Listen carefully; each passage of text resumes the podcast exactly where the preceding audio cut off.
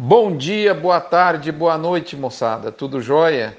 Estamos aqui junto mais uma vez nesse nosso mini front para falar no curto prazo da arroba, o que a gente faz com o apoio sempre especial de MSD, Vmax Fibro, Nutron Cargil, UPL Pronutiva, Cicobi Cred Goiás, Boitel da Agropecuária Grande Lago, Alflex Identificação Animal, Asbran associação que reúne 80% da indústria de suplementação mineral do país, e por fim, e não menos importante, gerente de pasto, que com o tripé de um software, um aplicativo, um método, ou seja, um conhecimento e uma consultoria, você fica apto a manejar pastagens de forma global. Moçada, vamos falar dois assuntos rapidamente da guerra. Né? Por que, que eu vou falar rapidamente da guerra? Primeiro, porque eu não sou um especialista em geopolítica, eu disse isso essa semana e volto a repetir. A gente lê, tem as nossas opiniões, entende, mas eu deixo esse espaço para quem de fato entende, né? Eu sei me colocar no meu lugar.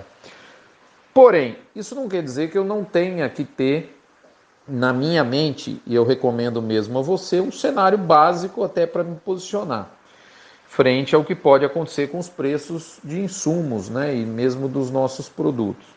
É claro que há alguma ligação né, com, importante com o agro de tudo isso que está acontecendo. Então vamos lá. Primeiro, minha opinião, ah, entendo que o poderio militar, dado a diferença de poderio militar entre Rússia e Ucrânia e o fato de que nenhuma outra nação vai interferir, isso já ficou claro a Rússia deve rapidamente chegar no seu objetivo. Acredito até que esteja próximo disso. Claro e reforçando, ninguém sabe o que vai acontecer, mas esse é o meu cenário básico, é meu, né? importa a mim exclusivamente. Então eu penso que isso vai se resolver rápido do ponto de vista de bélico, né? Eu entendo essa como uma tendência é, é, que deve acabar prevalecendo, né? E a gente vai partir para sanções econômicas.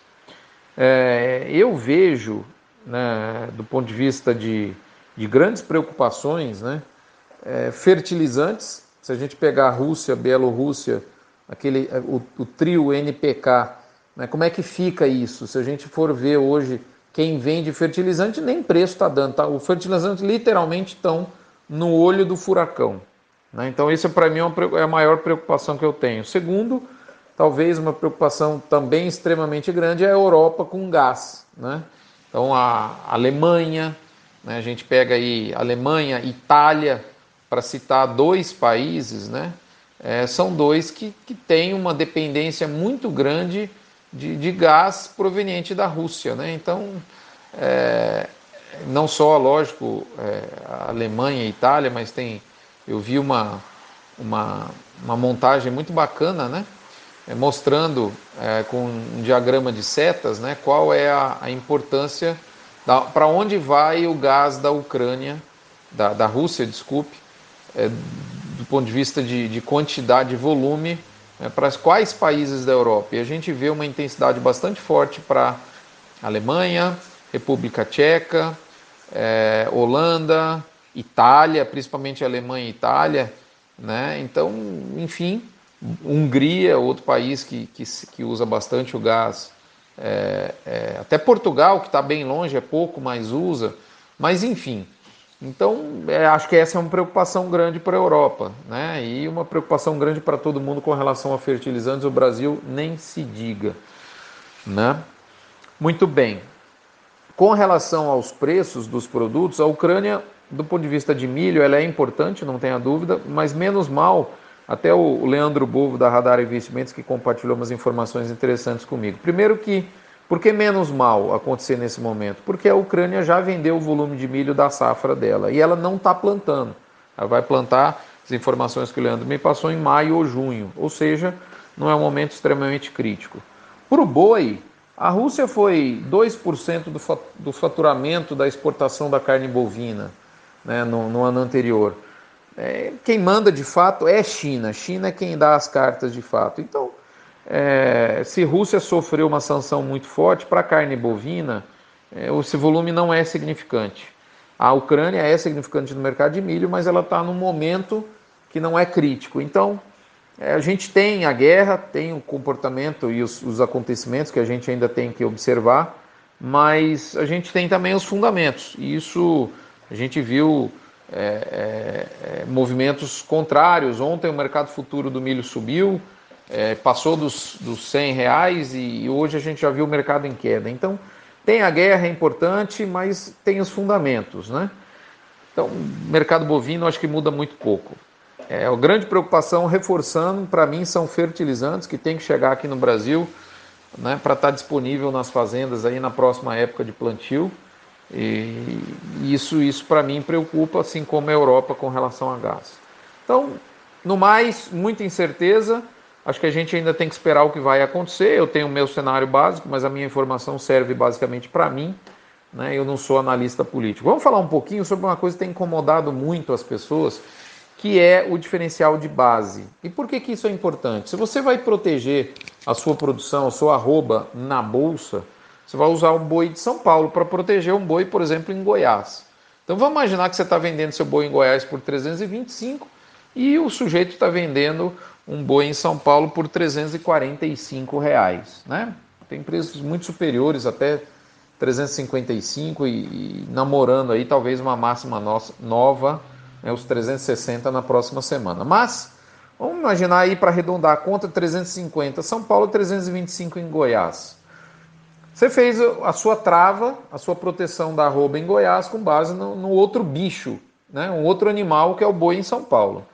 E vamos imaginar que para maio você fez essa proteção. E lá em maio, hoje, se você protegeu 350, se você, né, você vai, no caso, ter protegido 325 para Goiás, porque o diferencial de base é 25 reais. Mas vamos falar que lá no maio, o boi de Goiás venha para 300 reais. Né? Vamos colocar um cenário extremo. O boi de Goiás vem para 300 reais.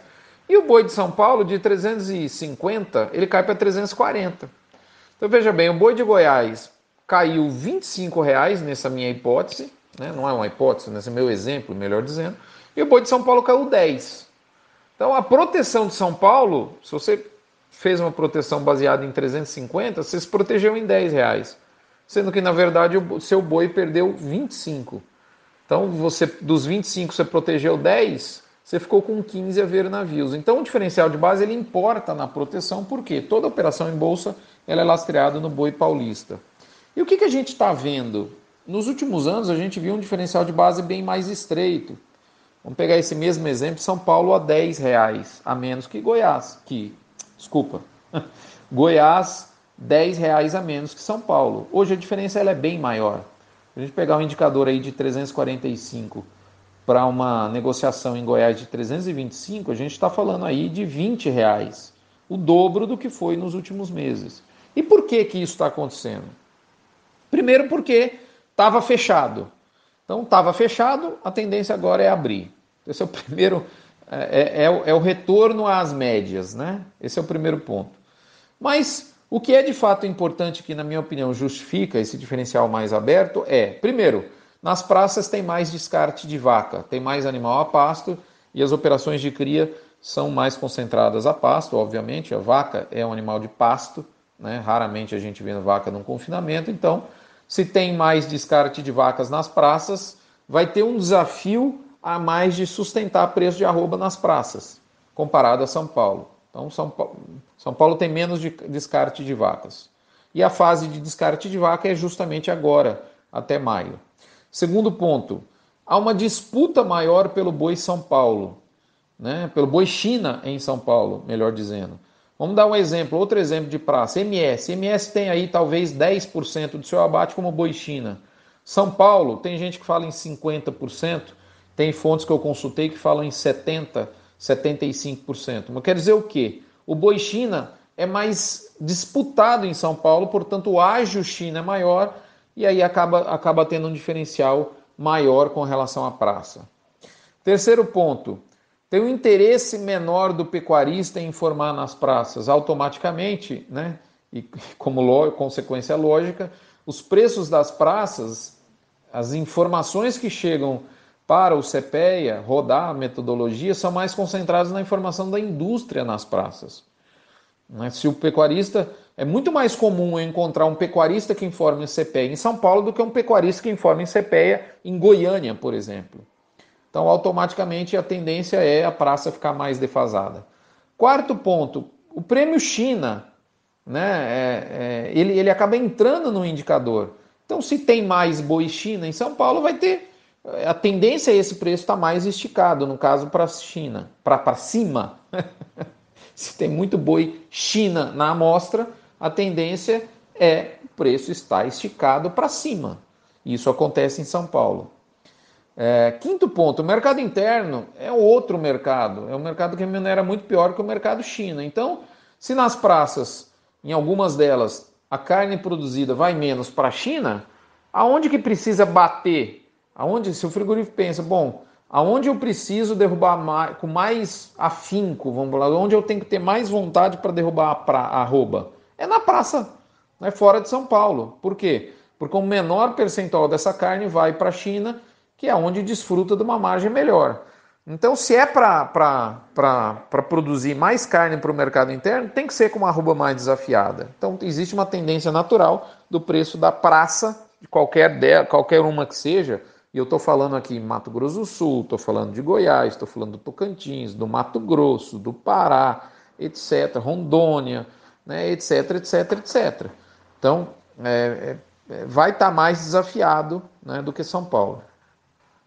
É, outro ponto, o norte do Brasil, aí eu já estou indo para o sexto ponto, né, é, além daquele primeiro, né, de que estava muito aberto, ele vai, está muito fechado, ele vai abrir, né, mas a, o norte, o sexto ponto, o norte tem uma, uma, um regime de chuvas mais agressivo, tem um volume de pasto com quantidade maior, então é onde dá para ter uma oferta um pouquinho melhor.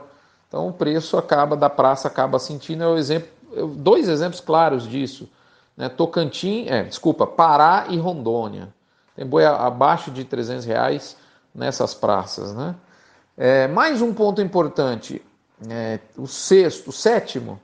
Nas praças né, tem menos, é, é na minha opinião, é, capilaridade de mercado os aplicativos que ajudam a, a turma a informar preço de boi. Exemplo, GPB, o balizador GPB, exemplo, o próprio Agro Brasil. É muito mais fácil, na minha opinião, né, é, esses aplicativos mobilizarem a turma dos pecuaristas em São Paulo do que nas praças.